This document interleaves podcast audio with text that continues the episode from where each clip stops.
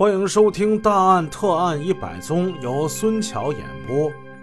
上文故事我们说到，高义祥的姐姐家着火了，高义祥舍身忘死，冲进火场，烈火熊熊，浓烟滚滚，这烟呢呛得人睁不开眼睛。就听这屋里呀有嘶嘶的声响，别是液化气罐漏了吧？高一祥可吓坏了，他冲进了烟雾之中，循着这个声音寻找。奇怪了，这液化气罐放气的声音不是从厨房传出来的，而是来自姐姐和姐夫居住的南屋。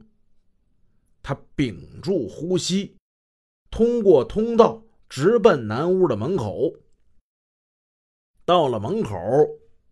高义祥愣了，火舌翻卷，烈焰飞腾，那火就像无数条闪光的毒蛇在狂舞啊！嘶嘶的声响，就好像毒蛇在吐着信子。这是姐姐的家呀！我再怎么的，我这是至亲骨肉，我得我得把火给他弄灭呀！高义祥这么想着，他就不顾一切的往屋里冲。可是这屋里烟火太浓，伸手不见五指，灼热的烈焰使他无法靠近。他退了回来，对着门口的白大娘说：“大娘，你快把那脸盆给我。”白大娘跑回家中，拿来脸盆。高义祥用脸盆向南屋泼水，一连泼了几盆，但是。这火势是丝毫未减。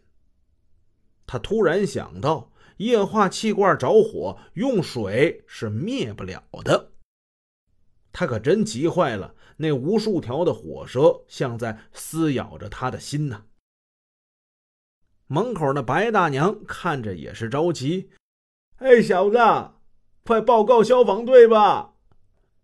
急懵了的高义祥马上清醒过来。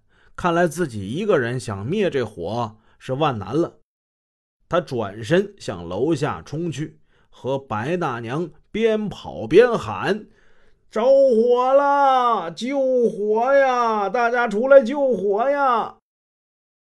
这火情就是命令。一点十一分，离得最近的松陵机械公司消防队队员们分乘消防车辆。在队长李桂英的带领之下，最先赶到了火场。此时，由于火场的门敞开着，浓浓的烟雾弥漫在六楼走廊和三楼以上的楼梯上。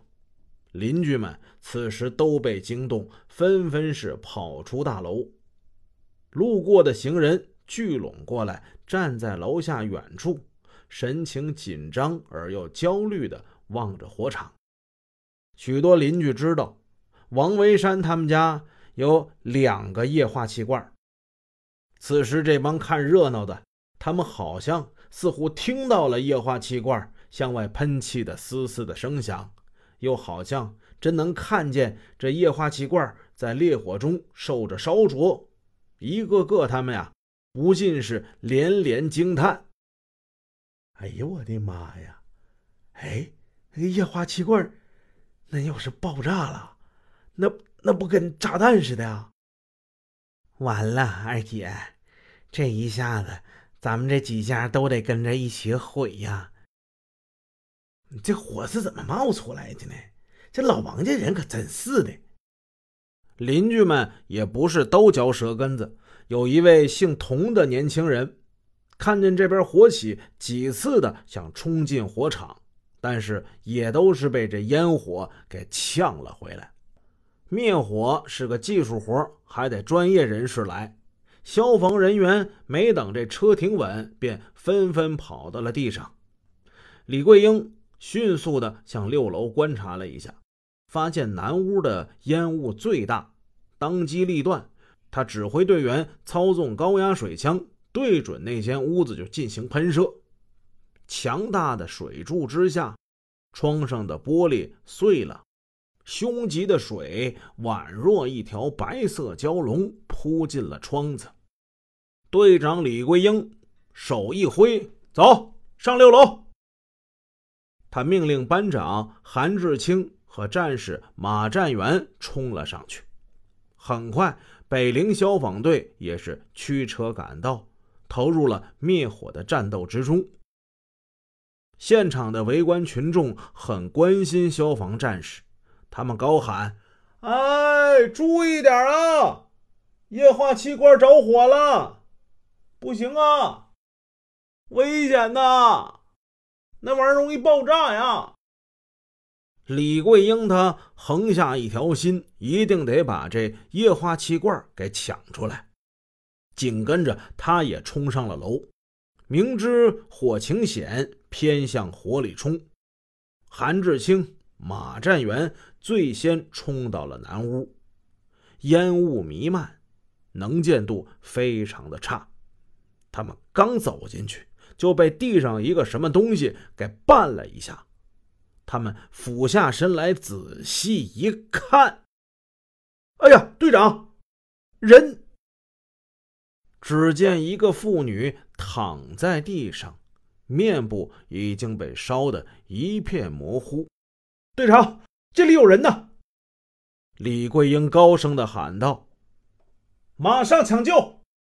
几名随后跟进的消防员抬起那个妇女，回到楼下。熟悉的邻居们凑近一看，猛地心头一紧：“哎呀，这，这不高玉琴吗？”没错，这个妇女正是这个家的女主人高玉琴。可是此时的她已经是停止了呼吸。使人更加惊骇的是，她的双手交叉在胸前，被一条绳子紧紧的捆着。弟弟高义祥俯尸痛哭。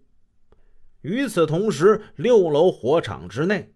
韩志清、马占元继续往屋里冲，很快，他们又在地上发现了一个妇女，下身赤裸。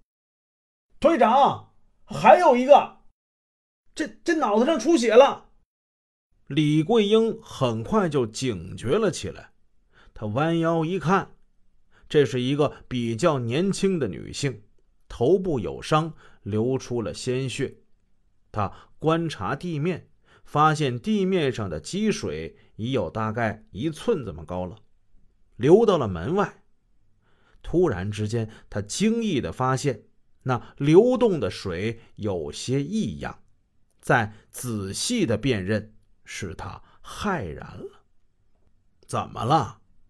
喷进来的水，此时已经变成了殷红的血流。李桂英。猛地想起过去曾经发生过的犯罪分子杀人后焚尸灭迹的案例，顿感问题严重。这眼前这不是一场普通的火灾呀！他对后面进来的另一位消防队的队长田云强说：“你看看，地上有血，这两个人不是被烧死的，这很可能是杀人焚尸啊！”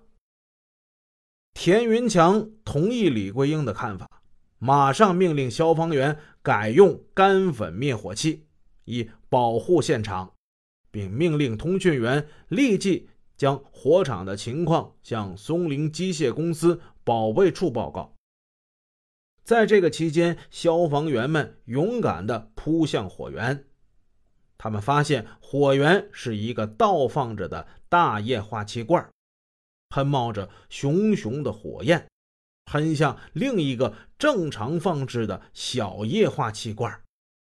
消防队员们迅速地冷却了罐体，封闭了液化气的阀门，熄灭了烈火，阻止了一场爆炸的发生。